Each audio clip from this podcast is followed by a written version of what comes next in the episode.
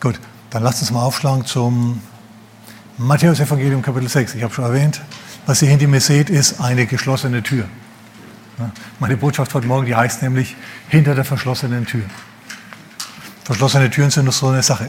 Wir sehen an dem zum Beispiel, an, dem, an der Tür hier, dass sie ziemlich massiv ist. Würdest du denn auch sagen? Ziemlich massiv, oder? Fast ein Tresor. Und außerdem muss da ein ziemlicher Druck drinnen herrschen, denn hier, hier ist ein Manometer. Seht ihr das? Das ist ein Manometer. Das regelt den Druck, der, das misst den Druck, der da drinnen ist, hinter der verschlossenen Tür. Denn da ist nämlich ein Haufen Druck. Und die Zeit läuft auch. Manchmal steht die Zeit sogar Kopf, wenn er da oben rauf schaut. Da ist die 12, wo normalerweise die 6 Uhr ist. Also da geht's hin, da geht's rauf und runter hier. Und die Zahnräder, die sind die Zahnräder in den Köpfen der Leute, die da tickern hinten dran, ja. Denn die haben offensichtlich Probleme und stehen unter Druck. Okay, gut. Hinter verschlossenen Türen. Matthäus Kapitel 6, Vers 6. Wenn du aber betest, so geh in deine Kammer und nachdem du deine Tür geschlossen hast, bete zu deinem Vater, der im Verborgenen ist und dein Vater, der im Verborgenen sieht, wird dir vergelten.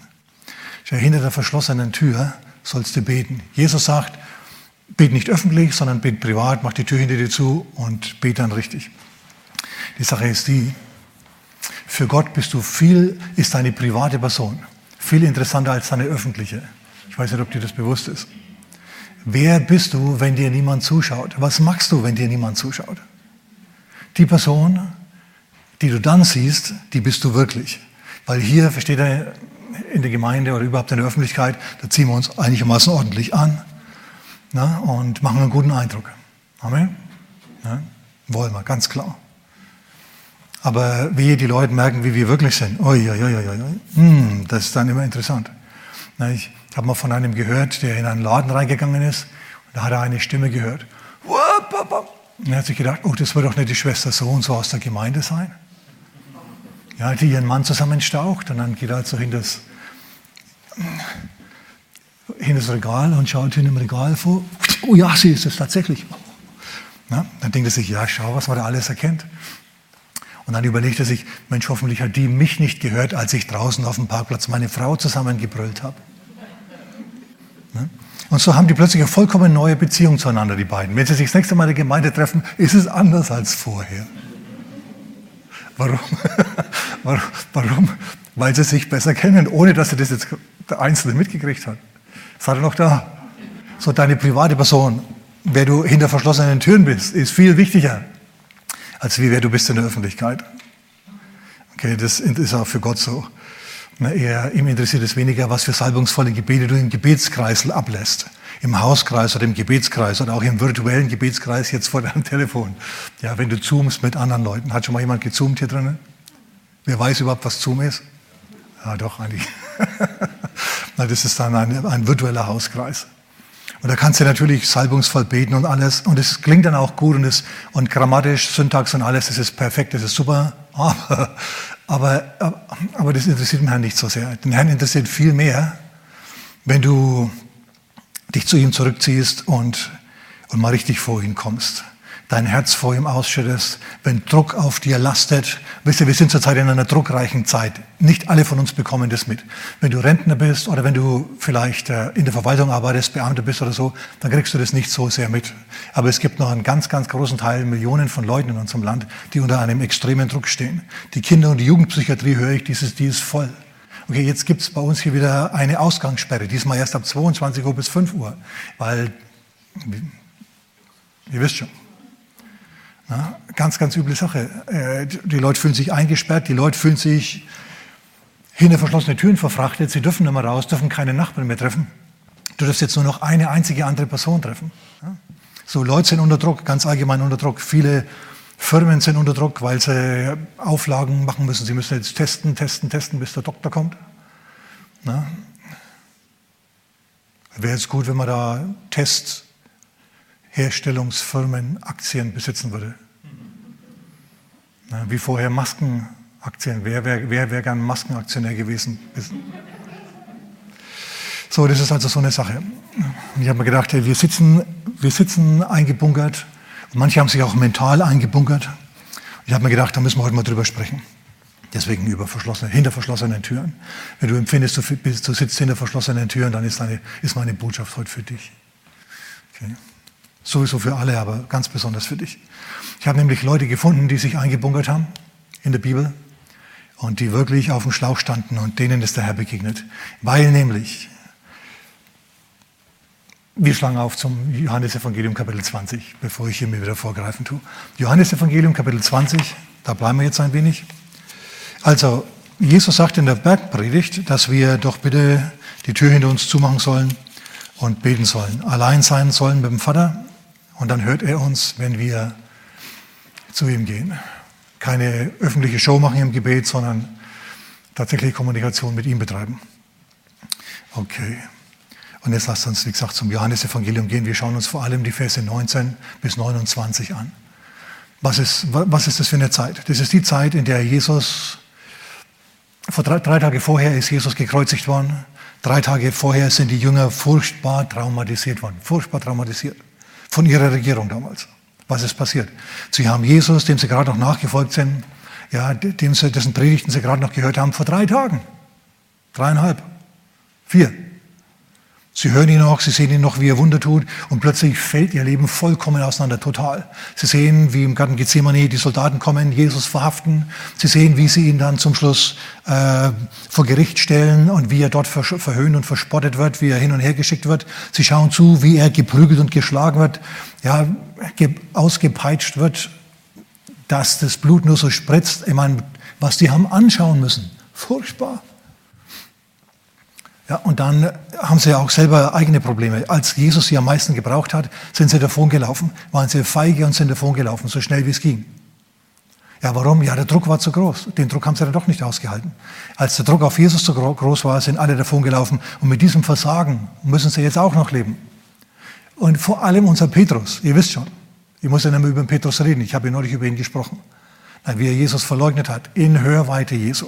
Und hinterher dann furchtbar geweint hat, als er weggegangen ist. Also die sind nicht gut drauf im Moment. Wir sind jetzt drei Tage nach der Kreuzigung. Die sind absolut nicht gut drauf. Die sind sich ihres Versagens bewusst. Sie haben furchtbare Angst vor, vor der Regierung, dass sie hinter, hinter ihnen her ist. Denn sie sind ja die Männer Jesu. Ja, sie sind ja die Leute, die mit Jesus zusammen waren. Und sie treffen sich immer noch im Obersaal. Und wenn ihr da mal nachliest in Vers 19, Johannes 20, Vers 19, da heißt dass die dass die Türen verschlossen waren. Nicht nur die Tür verschlossen, sondern die Türen. Was bedeutet das? Es war die Gartentür erstmal zu. Dann war die Haustür zugesperrt. Und dann war die Windfangtür zugesperrt. Und dann waren alle anderen Türen zugesperrt und irgendwo in einem inneren Raum, wahrscheinlich im begehbaren Schrank oder so, haben sie sich dann versammelt. Da saßen sie dann zusammen. Den haben sie auch noch abgesperrt. Und jetzt sitzen sie also da und fühlen sich schlecht und trauern Ihr ganzes Leben ist auseinandergefallen. Was gerade noch wunderbar war, vor drei Tagen war die Welt noch in Ordnung und drei Tage später ist alles, alles auseinandergefallen. Das ist wieder mal, wie schnell es gehen kann. Ist uns ja so ähnlich passiert, also nicht genau natürlich so, aber eine Überraschung haben auch wir letztes Jahr erlebt. So am 16. März keine Lockdowns, nie im Leben. Am 18. Bumm. So, also wie gesagt, alles so eine Sache. Und jetzt sitzen sie also da beklommen. Und, und hör nochmal die Schreie Jesu, ja, wie er gebrüllt hat, mein Gott, mein Gott, warum hast du mich verlassen? Und diese ganzen Sachen, sie sind halt so traumatisiert. Traum Wenn du das gesehen hättest, was die gesehen haben, du wärst auch traumatisiert. Und wenn du dann auch noch einer von denen wärst, die jetzt die ganze Stadt hetzen tut, ne, die Christen, die Nachfolger Jesu, oh, dann wärst du wahrscheinlich auch eher unter Druck, so wie, wie hier. Also wie gesagt, das ist jetzt der Obersaal, die Tür zum Obersaal und da drinnen an dem Manometer könnt ihr den Druck ablesen. Ja? Hoher Druck. Sie sitzen jetzt also drin und sind unter Druck und, und sie wissen nicht, was sie machen sollen. Sie, sie, sie sind wie gelähmt. Ihr geistliches Leben ist wie gelähmt. Sie können gar nicht mehr richtig beten. Denn alles, was gestern noch richtig war, ist heute falsch. Gerade haben sie noch gedacht, Jesus ist der Messias und jetzt ist er tot. Und, und dann sind auch noch einige hysterische Weiber gekommen der, und haben gemeint, sie haben ihn gesehen, er wäre auferstanden. Jeder weiß doch, ein Toter ist tot. Außerdem, ja, sie haben Jesus in einen Felsen gelegt. Ich meine, erstens ist er tot und zweitens ist er in einem Felsen und drittens ist er Felsen vor dem Felsen, da ist nichts mehr. Er ist auch hinter verschlossenen Türen. Ihr Frauen, seid ruhig. Maria Magdalena, Maria, Salome, seid ruhig. Hört auf, hört auf, ihr spinnt. Ihr seid total überdreht. Wir sind schon überdreht. Jetzt hört auf. Hört auf, so zu reden. Versteht ihr? Der Druck ist da. Und, und jetzt plötzlich kommt einer, erscheint einer in, in der Dunkel dieses begehbaren, im Dunkeln dieses begehbaren Schrankes und sagt, Friede euch. Also ich vermute mal, dass er Hebräisch geredet hat oder Aramäisch und dass es ein Wort war. Shalom. Wir wissen, wer es ist und was er gemeint hat. Das ist, das ist die erste Predigt Christi nach seiner Auferstehung. Ein Wort. Shalom. Das heißt Friede, Friede mit euch, aber nicht nur Friede im Sinn von, ähm, es möge kein Sturm von außen kommen, sondern Shalom bedeutet außerdem, dass du, dass du aufblühen mögst, dass du prosperieren mögest, dass es dir gut geht in allen Dingen. Das meint Shalom auch noch. Shalom. Und jetzt sagen sie, was will denn der da? Warum sagt jetzt der da Shalom? Was ist denn das? Und außerdem, was bildet sich ein, dass der so aussieht wie Jesus? Ja, hallo, ich meine, hä? Also sie reagieren nicht, wie man eigentlich hätte jetzt reagieren können, so sofort. Wenn, also wir hätten anders reagiert, wir hätten ja nur darauf gewartet. Ja, dass Jesus kommt, weil wir wissen ja, was passiert. Aber die wussten es überhaupt nicht. So, jetzt steht Jesus also mitten unter ihnen und sie erkennen ihn gar nicht richtig, weil sie können es nicht fassen, dass er sein könnte. Da steht einer und sagt Shalom und schaut aus wie Jesus. Und er sagt, was sagst du zu uns? Shalom, hallo. Ja, hey du, hallo, was wir alles erlebt haben in der letzten Zeit. Blut, Schweiß, Tränen, Angst,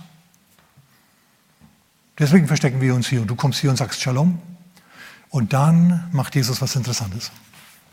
Er zeigt ihnen nicht seine Krone. Er ist ja jetzt wieder Herrscher über Himmel und Erde. Er zeigt ihnen nicht seine Krone. Er zeigt ihnen,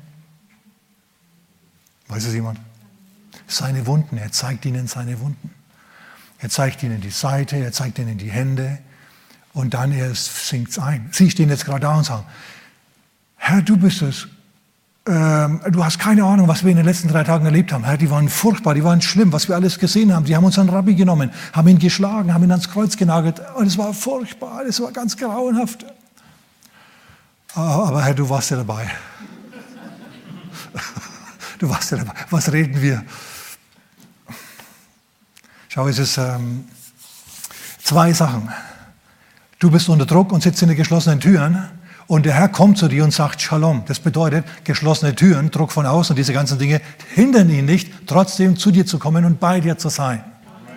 Und nicht nur zu sagen, oh, wer weiß, was die Zukunft bringt, sondern er kommt und sagt, dreh dich mal zu deinem Nachbarn und sag's. Sag Shalom, sag laut Shalom zu ihm. Okay?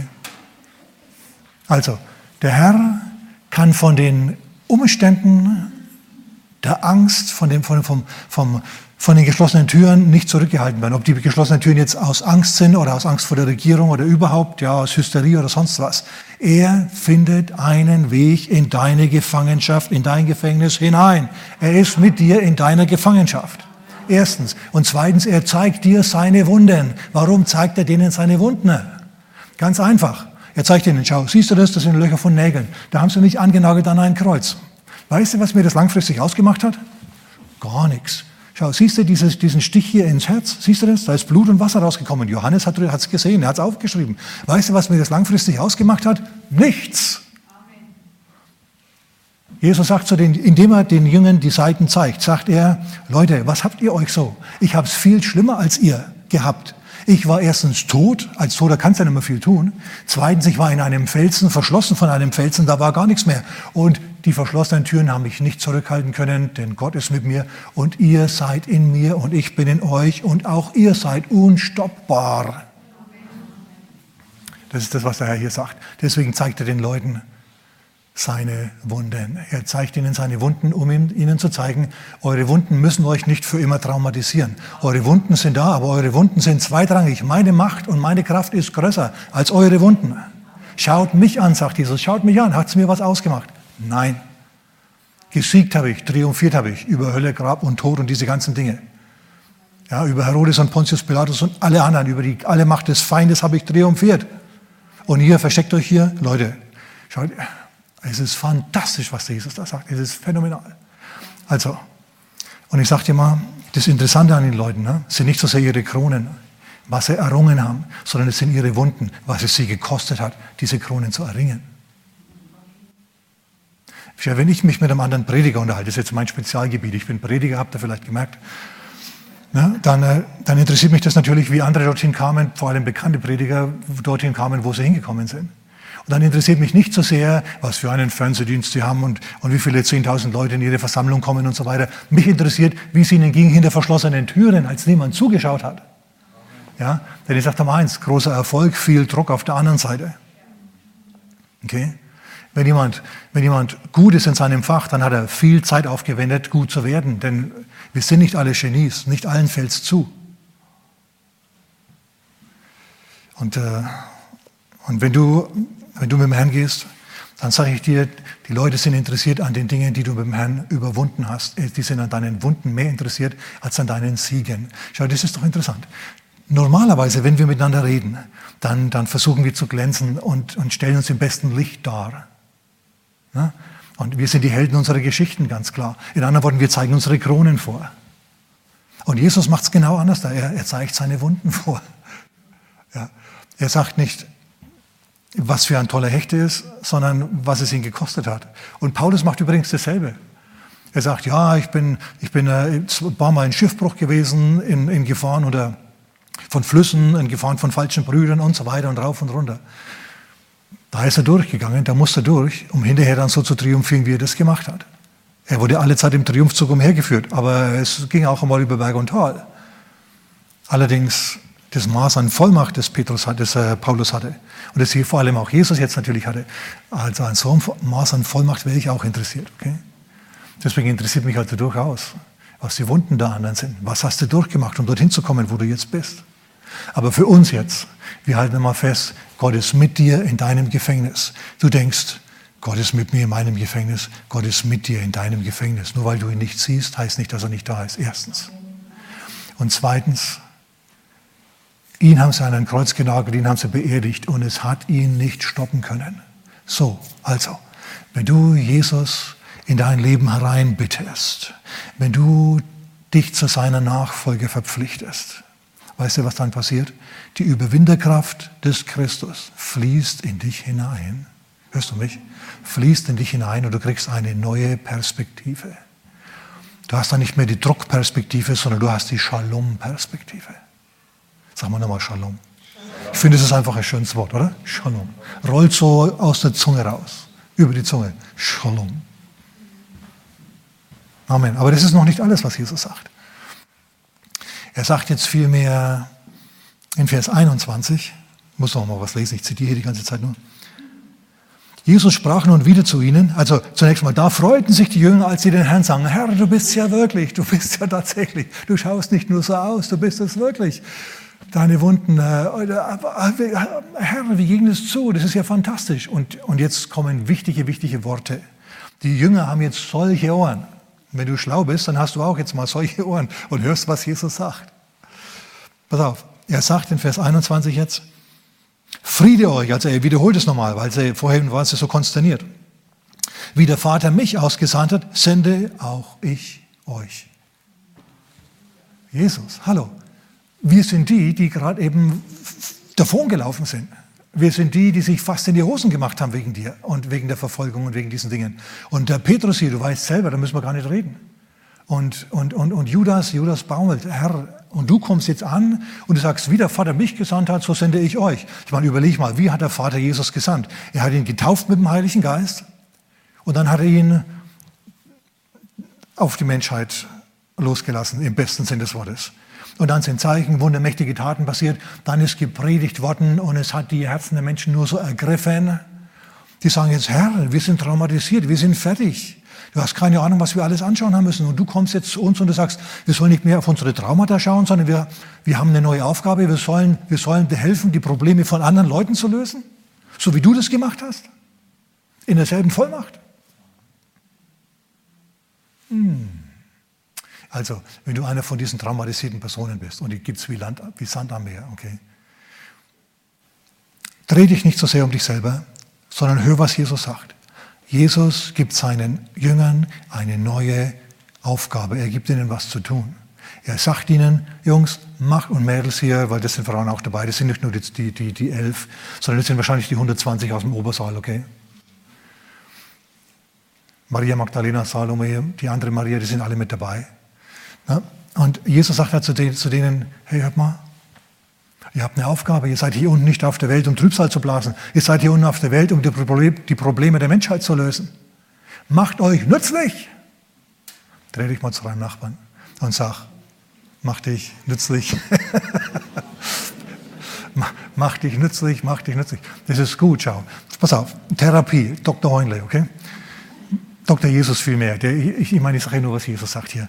Vorschlag zur Güte. Wenn du also immer beschäftigt bist mit deinen Problemen und, und überleg mal, was du einer anderen Person Gutes tun kannst. Und wenn es nur ein Telefonanruf ist, die sind noch nicht verboten.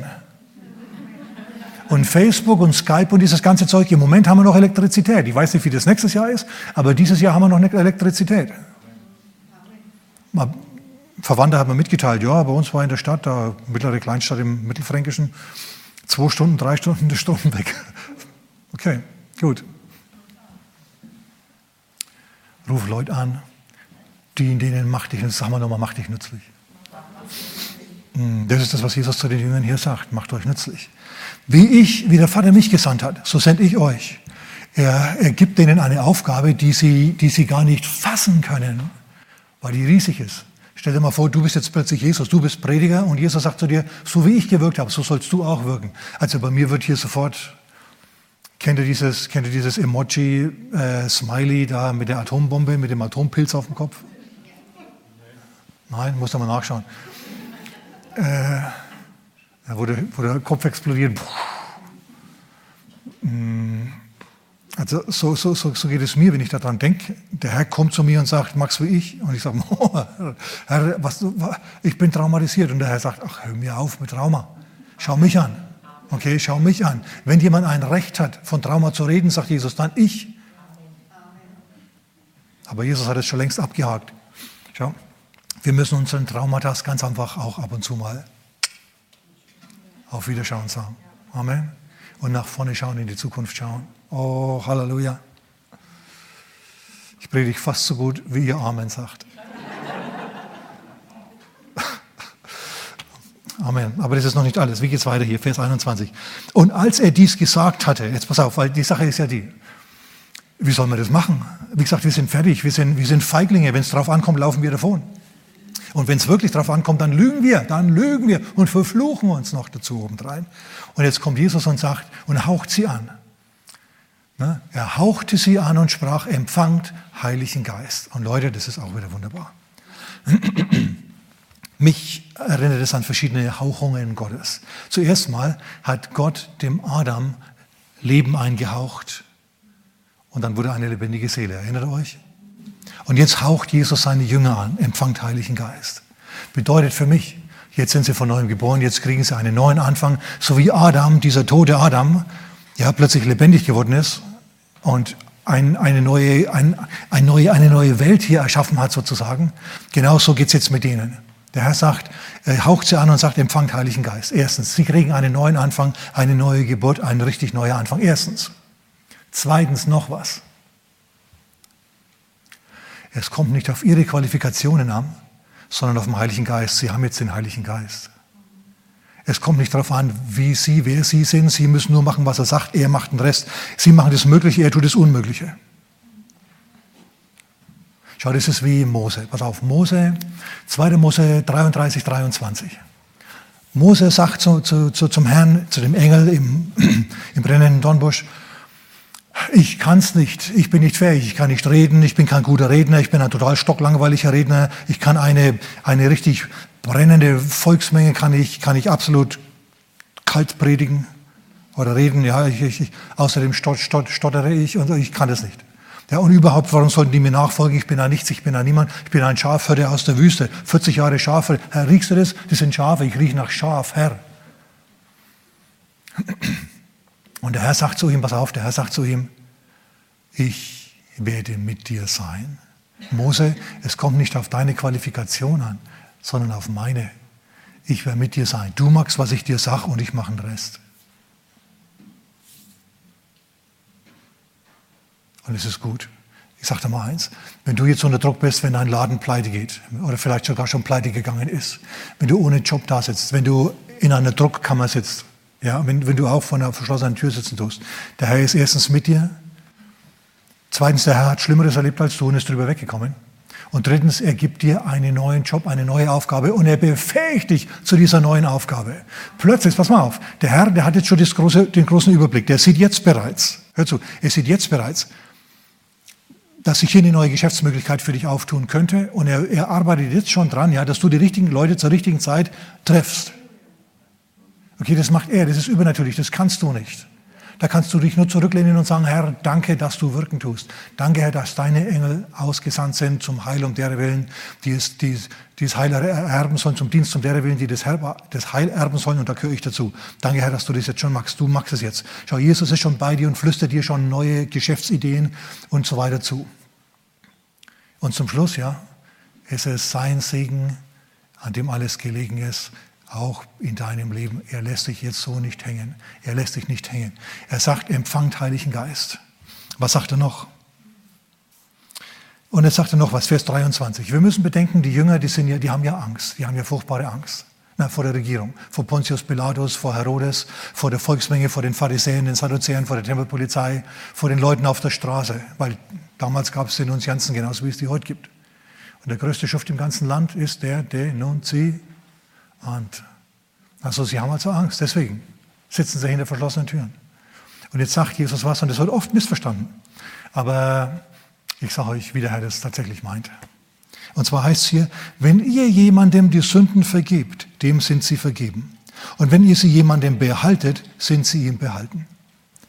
Wenn Judas das gehört hätte, dann hätte er sich gedacht, hey, super, da mache ich ein Geschäftsmodell draus. Wenn ich als Apostel die Sünden vergebe, dann sind sie vergeben, wenn ich sie behalte, dann sind sie behalten. Super.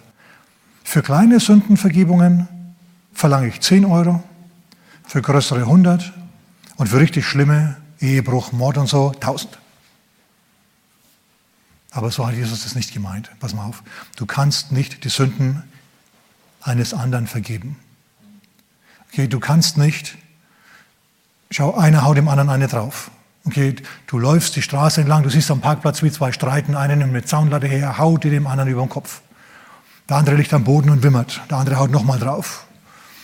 Und dann kannst du jetzt nicht hingehen zu dem, der gehauen hat, und kannst zu ihm sagen, ich vergebe dir, ich bin Christ und ich habe Vollmacht und ich vergebe dir. Geht nicht. Warum nicht? Weil es nicht in deinen Vollmachtsbereich fällt. Du, der, derjenige, der am Boden liegt, der wird sagen, hey, was fällt dir ein, dem zu vergeben, was der an mir getan hat? Du kannst Leuten vergeben, was sie an dir tun. Du kannst Leuten nicht vergeben, was sie an anderen getan haben. Die Leute, an denen gesündigt wurde, die müssen vergeben. Der Einzige, der global vergeben kann, ist Gott. Und davon ist hier nicht die Rede. Du bist nicht Gott. Die Apostel waren immer noch nicht Gott. Okay, so ist es auch nicht gemeint, sondern es ist anders gemeint. Jetzt pass mal auf, wie das gemeint ist. Das ist eine Schutzverheißung. Sag mal Schutzverheißung. Schau, eigentlich, was da steht, ist, wenn ihr, wenn jemand gegen euch sündigt, gegen dich jetzt als Person, und du vergibst ihm, dann ist alles gut, dann wird ihm nichts passieren. Wenn aber einer gegen dich sündigt und du machst nichts, dann beginnt aufgrund der Sünde die Gerichtsmaschinerie Gottes zu laufen. Sie fängt an zu rollen, bis die Person zum Schluss von Gott gerichtet wird für ihre Sünden. Passiert nicht sofort, habt ihr schon gemerkt. Ne? Leute werden nicht sofort gerichtet, aber nach einer gewissen Zeit werden sie gerichtet. Ich habe heute nicht die Zeit dazu, äh, das euch auseinanderzuklamüsern, aber so ist es tatsächlich. Jesus macht Gleichnisse drüber. Ja, er, er spricht von, von, von Bäumen, die Frucht bringen sollen und drei Jahre lang soll man noch mal warten. Also Gott hat Geduld. Sag mal, sag mal, preis dem Herrn. Ja, der, Herr, der Blitzstrahl Gottes trifft dich nicht sofort, wenn du gesündigt hast. Und ich bin sehr froh drum, weil sonst wäre ich schon dreimal tot. oder 30 oder tausendmal, wie auch immer. Ja, auf jeden Fall würde ich nicht mehr so gut aussehen. So, ähm, du kannst Leuten vergeben, die, dir, die, die was gegen dich gemacht haben. Wenn du das nicht magst, wird Gott die Person richten. Vor allem, wenn du ein Apostel bist ja, und du den Christus in dem Apostel verfolgst. Dann kann es sein, dass es wirklich schlimm mit dir ausgeht. Schau, Jesus selber hing am Kreuz, die Römer haben ihn angenagelt und was sagt er? Was sagt Jesus? Das berühmte Wort am Kreuz. Vater, vergib ihnen, denn sie wissen nicht, was sie tun. Wenn er das nicht gesagt hätte, hätte Gott ihnen nicht vergeben. Sie wissen nicht, was sie tun. Stephanus, als er gesteinigt wird. Herr, rechne ihnen diese Sünde nicht zu. Merkt ihr was? Der vergibt, die vergeben da. Aber jetzt pass mal auf. Es war in Apostelgeschichte Kapitel 12 der Apostel Petrus hinter verschlossenen Türen im Gefängnis, verhaftet von der Regierung. Herodes in dem Fall. Und er sollte, Agrippa der Erste, und er sollte am nächsten Tag also Verhandlung haben und dann wollten sie ihn auch hinrichten, so wie sie das mit, wie sie das mit Jakobus gemacht haben. Sie wollten ihn hinrichten. Aber Petrus, der kennt sich mit, mit geschlossenen Türen mittlerweile aus und er weiß, Gott hat ihm langes Leben verheißen und er liegt also zwischen den Soldaten drinnen in der Zelle und schläft. Das macht ihm nichts aus. Wir haben Angst vor der Zelle und Petrus hat sich gedacht, Zelle hin, Zelle, Schmelle, ist mir doch egal. Und der Herr holt ihn raus, das heißt, ein Engel, der kommt und holt ihn tatsächlich raus, wenn er euch erinnert. Na? Die Ketten fallen von ihm ab, die Türen gehen von selber auf. Die innere Tür, die äußere Tür, die gehen von, sag mal von selber. Sag mal nochmal von selber. Deine Türen, deine Gefängnistüren, hör mal zu, der Herr sagt zu dir heute Morgen, deine Gefängnistüren, die gehen von selber auf. Du siehst den Engel vielleicht nicht, aber der Engel ist da. Deine Gefängnistüren gehen auf und plötzlich stehst du auf der Straße und merkst, es ist ja doch passiert. Es ist ja tatsächlich passiert. Es ist ja passiert, es ist ja passiert, es ist ja passiert. Mai, mai, mai. Okay, gut. Jetzt war er weg. Er ist entwischt. Die Regierung konnte ihm nichts anhaben. Auf das will ich raus. Der Staat kann dir nichts anhaben, wenn Gott es nicht will. Und sogar wenn du verhaftet bist, heißt es noch lange nicht, dass es das Ende ist. Es ist möglicherweise nur einfach ein gutes Zeugnis zum Schluss. Wie bei Petrus. Wir lesen heute noch und sind beeindruckt. Ich bin da beeindruckt davon. Amen. Also wenn ich sehe, ja, ein Engel kommt und, und weckt den auf, ja, das ist die Gemütsruhe dieses Mannes, der vor wenigen Wochen noch, ihr wisst schon, oder relativ kurzer Zeit noch Jesus verraten hat und so. Wow. Also ganz phänomenal. Aber jetzt pass mal auf, derjenige, der das angeleiert hat, der König, die Regierung, mit denen ging es nicht so gut. Herodes hat eine Rede gehalten und wurde dann gefeiert. Eines Gottesrede, nicht eines Menschen, und so hat man ihn beklatscht und beklatscht. Und Herodes hat die Ehre nicht Gott gegeben. Und was heißt da? Ihr könnt nachlesen, äh, müsst ihr nachschauen, wo das da steht. Apostelgeschichte Kapitel 12, Vers 23. Und weil er Gott nicht die Ehre gab, kam ein Engel und schlug ihn und von Würmern zerfressen verschied er. Also ähm, er ist jetzt nicht nur gerichtet worden, weil er Jakobus durchs Schwert getötet hat, weil er Petrus verhaftet hat und ihn auch hätte töten lassen, sondern weil er sich zum Schluss mit Gott selber angelegt hat. Deswegen hat Gott zum Schluss gesagt, eins, zwei, drei und jetzt ist Schluss. Und dann starb er und das war nicht gut. Und davon ist hier die Rede. Wenn Jesus sagt, wem ihr die Sünden vergibt, dem sind sie vergeben, ist es eine Schutzverheißung. Und die haben das auch verstanden. Wenn ihr denen vergibt, dann ist, dann, dann, dann ist alles gut. Wenn ihr denen nicht vergibt, dann wird die Gerichtsmaschinerie Gottes anlaufen. Ja, und dann werden die Leute, die gegen euch gesündigt haben, zum Schluss gerichtet werden und es wird nicht feierlich sein. Fragt den Herodes. Na, es ist schrecklich, in die Hände des lebendigen Gottes zu fallen. Steht im Neuen Testament, meine Damen und Herren. Ja, und Saul, Saul, was verfolgst du mich? Saul hat die Christen verfolgt, aber Jesus hat es auf sich bezogen. Das macht er bei dir genauso. So, wenn er zu dir jemand dauernd zu Druck gibt aufgrund deines Glaubens, dann, dann liegt es an dir, diesen Leuten zu vergeben. Ansonsten kann es sein, dass irgendwann einmal Schluss ist. Was sagt Paulus in Galater Kapitel 6, Vers 7? Irrt euch nicht. Gott lässt sich nicht verspotten. Was ein Mensch sät, wird er ernten. Wenn du lang genug aufs Fleisch säst, wirst du Verderben ernten. Wenn du lang genug dich nützlich machst und Gutes tust, wirst du das Gute ernten, das du vom Herrn, das wirst du vom Herrn empfangen, das Gute, das du gesät hast. Amen, preis dem Herrn. Okay, das ist also wunderbar. Du hast, ihr habt Angst vor Verfolgung, ihr habt Angst vor der Regierung. Druck herrscht hier, weil ihr denkt, der, der Herodes ist euch über oder, die, oder ihr könntet verhaftet werden. Hey Leute, ihr müsst euch keinen Kopf machen. Sie haben mich nicht behalten können, sie können euch auch nicht behalten. Ihr eigentlich solltet nicht ihr Angst vor der Regierung haben, die Regierung sollte Angst vor euch haben und vor eurer Gebetspower. Was ist das für eine Perspektive? Merkt ihr was? Jesus zeigt ihnen eine vollkommen neue Perspektive auf. Nicht mehr die, die Perspektive des, des Unterdrückten, sondern die Perspektive dessen, der herrscht im Leben. Also ich finde es gut. Ja. Danke für das Amen. Wer hat Amen gesagt? Ja, genau. Halleluja. Okay, lass mich weitermachen. Ich habe noch ein paar gute Sachen. Mm, mm, mm, Vers 24. Schau, es gibt in jeder Gruppe ein spezielles Kind. Na, einer, der immer ein bisschen zu spät kommt und wenn wichtige Sachen passieren, nicht dabei ist. Solche Leute gibt es halt auch. Und Gott liebt auch die. Jetzt pass auf, Gott liebt auch, Gott liebt auch die. So ist Thomas nicht dabei. Vers 24. Thomas war aber nicht dabei. Wo war Thomas? Ja, der kam zu spät. Da war Jesus schon wieder fort. Der kam zu spät. Schau, ist, Thomas ist so der Typ, der, der zu spät zur Geburtstagsfeier kommt und sich dann wundert, dass keiner Happy Birthday singt. Und dann sagt, so, und jetzt lasst uns noch alle miteinander singen. Und dann anfängt, Happy Birthday. Und alle schauen den an denken sich, das haben wir schon gemacht. Da warst du noch nicht da, das hast du verpasst.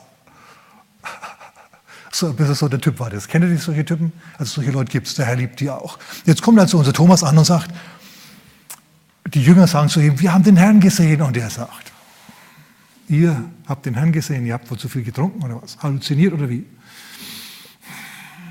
Und dann sagt er ihm diese unsterblichen Worte, wenn ich nicht mindestens genauso behandelt werde wie ihr, nämlich dass Jesus mir auch erscheint und ich auch sein, meine Hände in seine Seite legen darf und ich, und ich seine, seine, seine Nägelmale sehe und da meinen Finger durchstecke, so wie ihr das alle gedurft habt. Wenn es mir nicht auch so passiert, wenn ich nicht dasselbe kriege wie ihr, dann bin ich beleidigt, dann werde ich nicht glauben.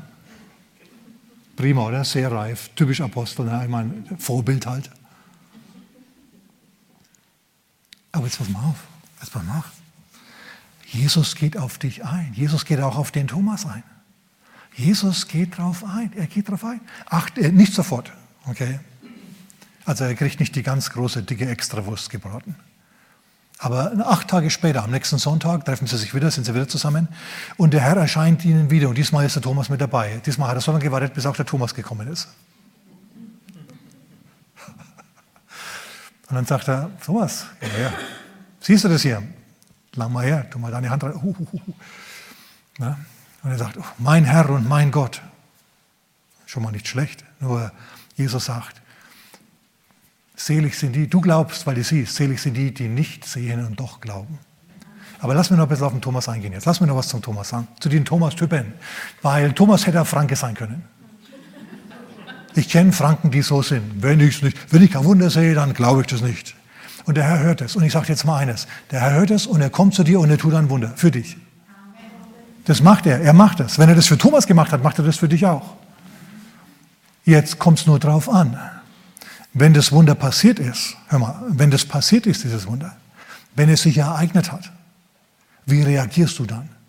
Sagst du, ja, Zufall. Dann hast du verloren. Wehe dir Korazin, wehe dir Bezeiler. Dann wissen wir in Wirklichkeit, willst du überhaupt nicht?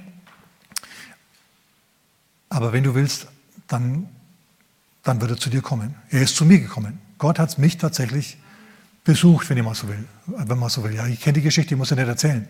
Aber ich bin dann heimgefahren, habe mich hinter verschlossene Türen begeben, in meinem Zimmer, habe die Tür zugemacht, ja, wollte ganz allein sein, bin da rumgelaufen und habe überlegt, wie ich das jetzt einordnen muss, was ich da an Übernatürlichem erlebt habe. Die Gegenwart Gottes, die manifeste Gegenwart Gottes, war in einem Raum mit einem Freund, der mir von Jesus erzählt hat. War das erste Mal, dass ich jemals sowas erlebt habe. War phänomenal.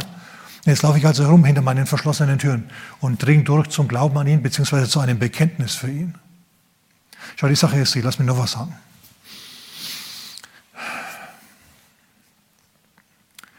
Manchmal merken wir erst hinterher, dass Gott da war.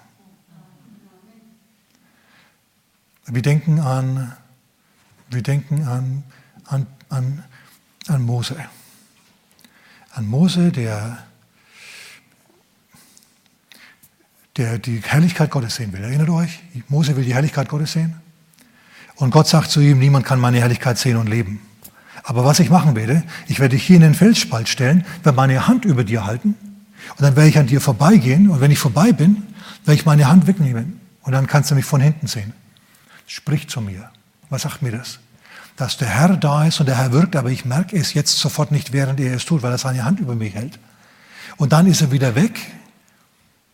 Und dann im Nachhinein merke ich, er war jetzt da und, und, und es ist jetzt anders und es ist was passiert. Ich weiß nicht genau, wann es war. Ich weiß nicht genau, wie das jetzt zuging, aber ich weiß, hinterher ist jetzt was anders. Ist es irgendjemandem schon mal so gegangen? Ja? Ihr wisst, was ich meine du, du, du, du betest und du merkst, irgendwie ist jetzt was und so weiter, aber das merkst du, was da wirklich passiert ist, das merkst du irgendwie erst hinterher. Das ist, er war da, er war da. So wie Jesus bei den Emmaus-Jüngern, ja. Er spricht mit ihnen, aber sie erkennen ihn nicht. Bis er ganz zum Schluss, ja, das Brot mit ihnen bricht und dann wird er unsichtbar. Also er tut die Arbeit und ganz zum Schluss erkennen sie, Image, das war ja der Herr. So ähnlich kann das mit dir auch sein. Wenn du sagst, ich will auch mal ein Wunder Gottes sehen, Der Herr sagt, oh, ich zeige dir als, oh, ich komme zu dir, ich komme zu dir. Das dauert wahrscheinlich gar nicht mehr lang. Und dann kommt er zu dir und tut für dich ein Wunder. Etwas, das du ganz klar zuordnen kannst. Das ist jetzt nicht normal, das war jetzt nicht gewöhnlich. Was mache ich jetzt mit dieser Information? Dann kannst du sagen, oh ja, ich trinke jetzt erstmal ein Bier. Oder du kannst sagen, Herr, mein Herr und mein Gott. Amen. Okay, Halleluja. Okay, gut. Oh, ich muss jetzt leider Schluss machen. Ich habe noch super Sachen. Ich habe noch prima, prima Dinge. Ich sage das im ganz, ganz kurzen Schnelldurchlauf, okay? Wir gehen mal ganz kurz, wir schauen uns mal ganz kurz Josef an. Das dauert jetzt nicht mehr lange, ich bin jetzt fertig. Das ist nur ein Bonus, okay? Im 1. Mose Kapitel 39, Vers 19, da wurde Josef eingesperrt von der Regierung. Warum? Weil das eine mächtige Frau, der er nicht zu willen war, so wollte. Frau von Potiphar. Und dann kam er ins Gefängnis. Er hat nichts falsch gemacht, er war im Gefängnis. Er kam ins Gefängnis, saß dann im Gefängnis. Aber er, hinter verschlossenen Türen, meine Botschaft, ich bin noch voll dabei, okay? Hinter verschlossenen Türen. Er sitzt also hinter verschlossenen Türen, aber er überlegt sich, hey, ich könnte jetzt Trübsal blasen, könnte jetzt, könnte jetzt mich beschweren über diese Frau, könnte Tag und Nacht die ganze Zeit nur noch mit anderen Leuten WhatsAppen, wie blöd die da sind und überhaupt und alles Mögliche, könnte mich also aufregen. Oder ich könnte mich nützlich machen. Und das hat er gemacht. Und zum Schluss hat er sich nützlich gemacht im Gefängnis und ist aufgestiegen im Gefängnis.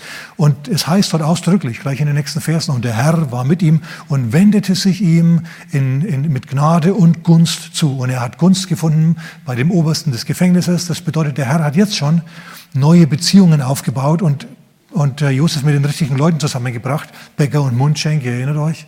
Ja, und das war dann sein Bindeglied zum Pharao. Das hat dann noch zwei Jahre gedauert, bis die Zeit reif war. Die Zeit muss nämlich auch reif sein für dich, für deine neue Idee und für dein neues Aufblühen. Die Zeit muss reif sein. Wenn du im Winter einen Heizstrahler an den Apfelbaum hindust, dann kann es sein, dass da im Laufe der Zeit vielleicht eine Blüte kommt. Aber kaum machst du den Heizstrahler aus, ist wieder alles aus. Richtig? Erfriert das Zeugs wieder. Wenn du es aber abwarten kannst, dann blüht der ganze Baum ganz von selber. Sag mal mit mir. Vorn, selber. Und ihr kennt die Geschichte. Er hat sich nützlich gemacht. Er war ein guter Mann. Er hat eine gute innere Einstellung gehabt. Und er ist zum Schluss durch die Beziehungen, die der Herr geschaffen hat. Schau, der Herr wird für dich keine guten, erbaulichen Beziehungen zu anderen Leuten schaffen. Er wird keine Kontakte herstellen. Wenn du ein Motzer, Murrer, ein Typ bist, der sich nicht nützlich macht, in dem Fall kannst du das abhaken, kannst du das ans Bein schmieren. Es wird nichts Gutes passieren bei dir. Du musst da den, Weg, den Jesus-Weg gehen, okay? Und der beschwert sich nicht die ganze Zeit, sondern der geht aufrecht. Der macht sich nützlich und sagt, hey, ich mache jetzt aus dieser Situation das Beste. Und dann passiert es, was passieren muss. Er wird befördert und zum Schluss wird er der Herrscher Ägyptens. Und ich sage euch, dann hat er mal ein Wort mit der Frau von Potiphar reden lassen. Weil Rufmord und diese Dinge, die sind nämlich auch damals nicht populär gewesen. Okay, der hat jetzt alles richtig gemacht, der hat alles richtig gemacht, der hat alles richtig gemacht. Aber es gibt noch einen, der auch hinter verschlossenen Türen gelandet ist, der alles falsch gemacht hat, alles falsch gemacht hat und der hinter wirklich, wirklich verschlossenen Türen gelandet ist. Jona. Jona, wenn jemals jemand hinter verschlossenen Türen war, dann der. Der war so dermaßen unbeliebt. Der war ein, der, vielleicht bist du auch unbeliebt. Pass mal auf. Dann musst du dich hinter verschlossene Türen begeben und musst mal ein Wort mit dem Herrn reden. Dann musst du mal durchdringen im Gebet, ja, zur inneren Freiheit und so. Schau, das Ziel und Zweck Gottes mit diesen ganzen Dingen, mit diesem Druck von außen in der Gesellschaft, ist Erweckung. Ist Erweckung, das ist sein Ziel. Das, dem ordnet er alles andere unter. Dem ordnet er dein momentanes Wohlgefühl unter, deine Geduld, alles. Alles ordnet er dem einen Ziel unter, die Menschheit zu erretten, zu Jesus zu führen äh, im Blut zu waschen und dann zu entrücken zu ihm in die Herrlichkeit. Und wenn wir da jetzt durch manches Tal hindurchgehen müssen, ihr Lieben, dann ist es eben so. Aber wir machen es dann wie Josef, wir machen uns nützlich, wir machen es wie die Apostel. Wir beschäftigen uns nicht mit unseren Traumata, sondern wir, wir gehen ein auf diese Aufgabe.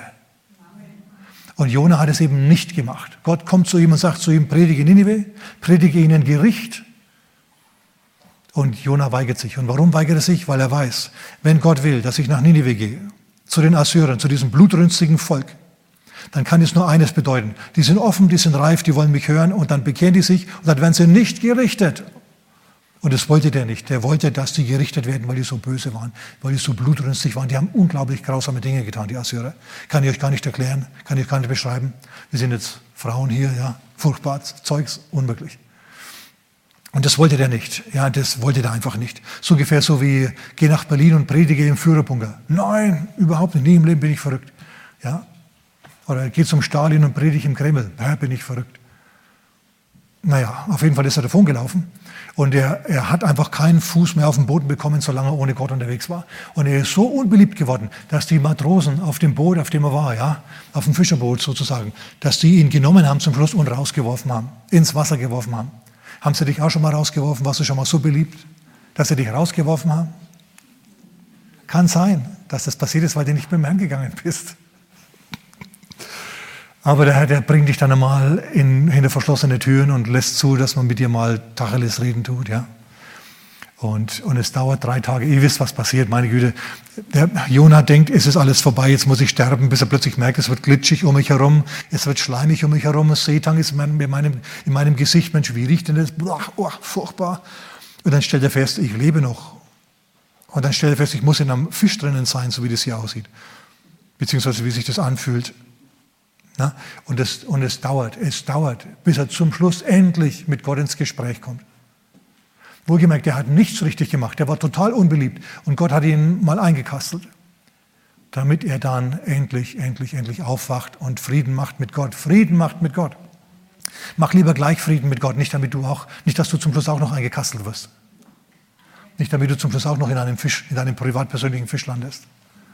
Okay, Jona, was macht Jona? Könnt ihr in Kapitel 2 nachlesen seines Buches. Der Mann fängt an zu beten, dem Herrn zu danken, dass er der Fürst des Lebens ist und dass er noch, dass er im Tempel wieder anbeten wird in Jerusalem. Oh Herr, ja. Und dann macht er Gelübde. Er gibt Gelübde. Was, was wird er wohl geloben? Wenn Gott zu dir sagt, geh nach Ninive und predige dort, was magst du dann für ein Gelübde hinter verschlossenen Türen? Ich meine, verschlossene Türen, das ging abwärts und abwärts und abwärts mit Jona. Ja, die Riegel der Erde waren hinter mir verschlossen, sagt er. Die Riegel auf ewig. In anderen Worten, alle Hoffnung war vorbei wie Dante über seine Hölle geschrieben hat. O ihr, die ihr hier eintretet, lasst alle Hoffnung fahren. Aber Jona hat die Hoffnung nicht fahren lassen. Warum nicht? Weil Gott auch hinter verschlossene Türen kommt. Plötzlich ist er da. Und genauso ist es passiert. Der Herr hat ihn gehört an seinem heiligen Ort. Er hat gehört, wie Jona ihm Gelübde gibt und dass er ihm jetzt nachfolgen wird und alle diese, diese Dinge, die man halt sagt, wenn man unter Druck ist. Und hinterher hat man es dann gar nicht so eilig, das auch zu erfüllen. Aber der Herr macht das Unmögliche möglich. Der Fisch landet irgendwo, spuckt Jona aus und Jona landet nicht im Wasser, nicht in 5000 Meter Tiefe, sondern er landet auf dem Trockenen. Und er geht nach Nineveh und eine Erweckung passiert. Erweckung, sag mal mit mir, Gottes Ziel ist Erweckung. Amen. Aber jetzt muss ich Schluss machen, obwohl ich noch mehr hätte. Ich muss jetzt unbedingt Schluss machen. Okay, wann anders? Wir predigen ja öfter hier. Amen, Halleluja. Preis dem Herrn. Hat der Herr heute Morgen ein wenig zu dir gesprochen? Gut, Halleluja. Lass uns miteinander beten. Herr, jeder von uns steckt in irgendeinem Bereich seines Lebens hinter verschlossenen Türen, Herr. Und dort sitzen wir jetzt und blicken entweder auf zu dir oder wir schauen unsere, unsere Qual an, Herr. Aber Vater, wir ignorieren heute Morgen mal unsere Qual. Und wir schauen auf zu dir. Wir blicken auf deine Seite. Wir blicken auf deine Löcher in den Händen. Wir blicken auf deine Wunden. Und wir erkennen an, Herr, dass diese Wunden dich nicht gestoppt haben. So werden auch unsere Probleme uns nicht stoppen, Herr. Du haugst uns an mit heiligem Geist und gibst uns die Fähigkeit, die Aufgaben, die du für uns hast, zu bewältigen. Wir danken dir dafür, Herr. Wir danken dir für die Zukunft, die du für uns hast, für die gute Zukunft. Wir empfangen sie jetzt, Herr. In Jesu Namen.